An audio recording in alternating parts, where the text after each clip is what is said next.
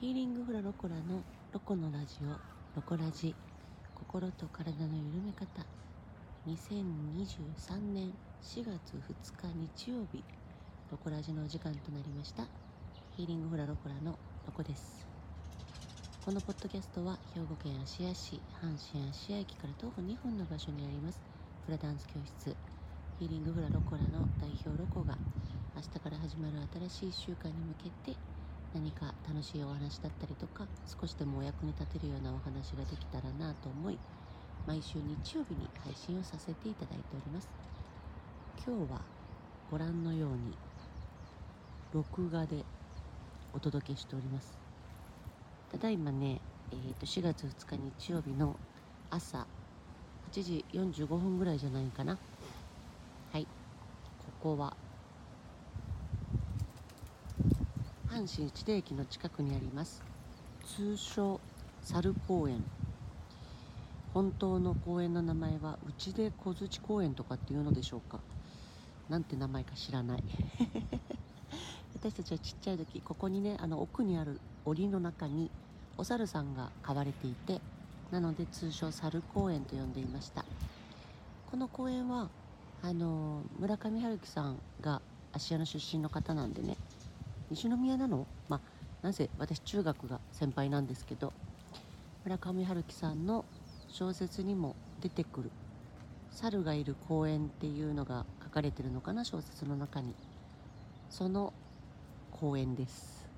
はい。この後ろにあるねあのレンガの建物が私たちのちっちゃい時はここが図書館でした。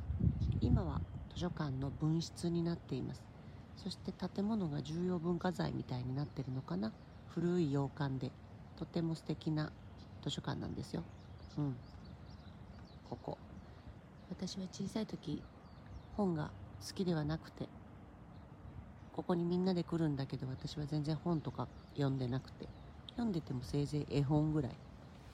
でしたね。今考えたら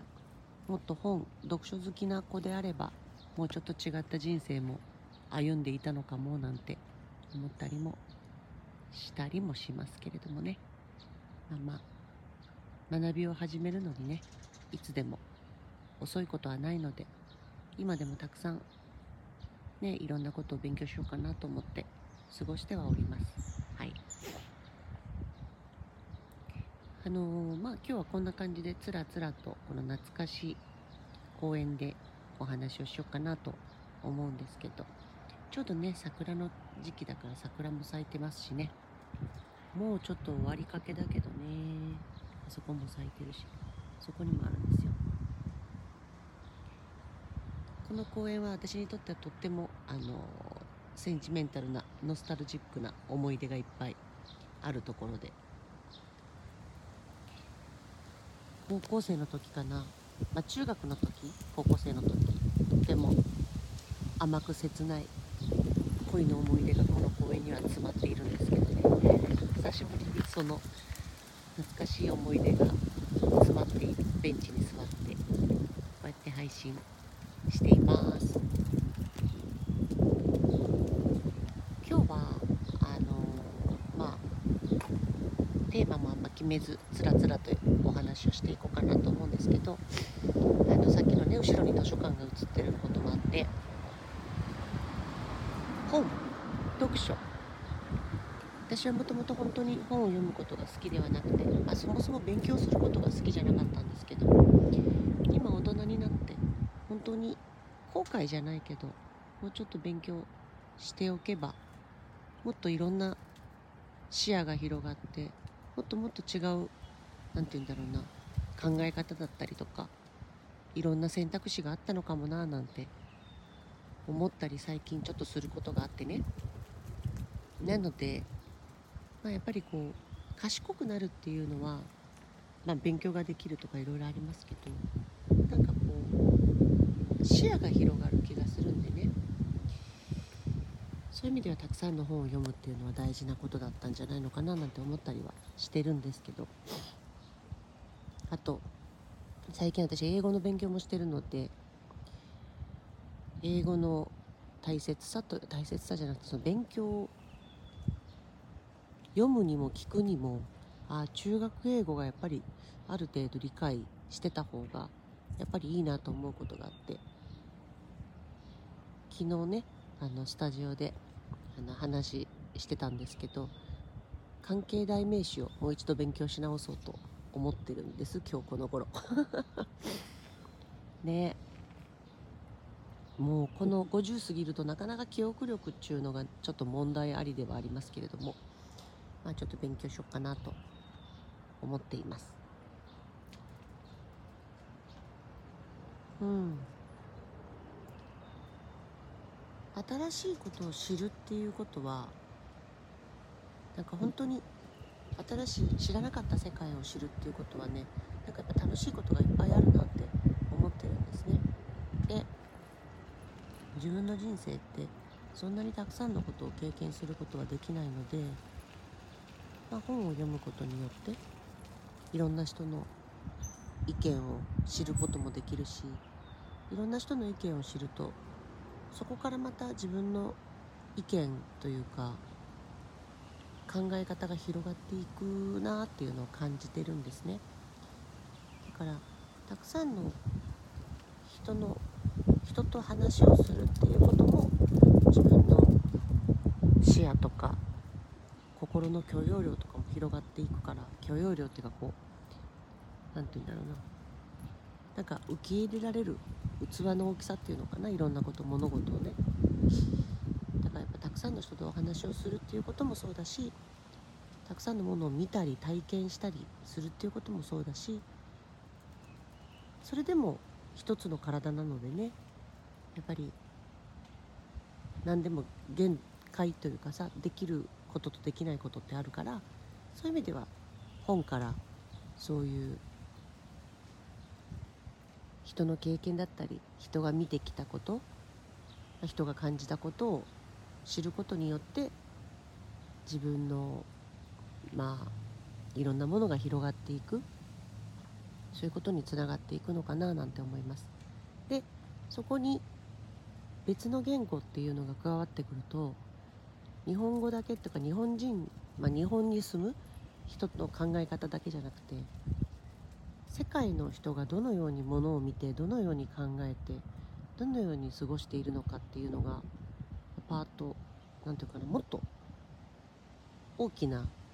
視野になるっていうのかな広がっていくんじゃないのかなと思っています。うん、あそうそう昨日ねスタジオでちょっとあの子供のクラスの前に自分のスタジオでぼーっと時を過ごしていましたらね。えーと、ちょうどね何年前かな。コロナの前だから、まあ、4年ぐらい前に私あのアフリカアメリカンの方にダンスを習っていたんですよ。でその方がですね玄関前にスタジオの玄関に立ってましてね。私視力が良くないのであれ？あの黒人さんいるなと思って。であれ？と思ってさ。ほんならその人だったんですよ。なんか自分芦屋大学で英語を教えるのかな？それで入学式だったんだとか言って来て。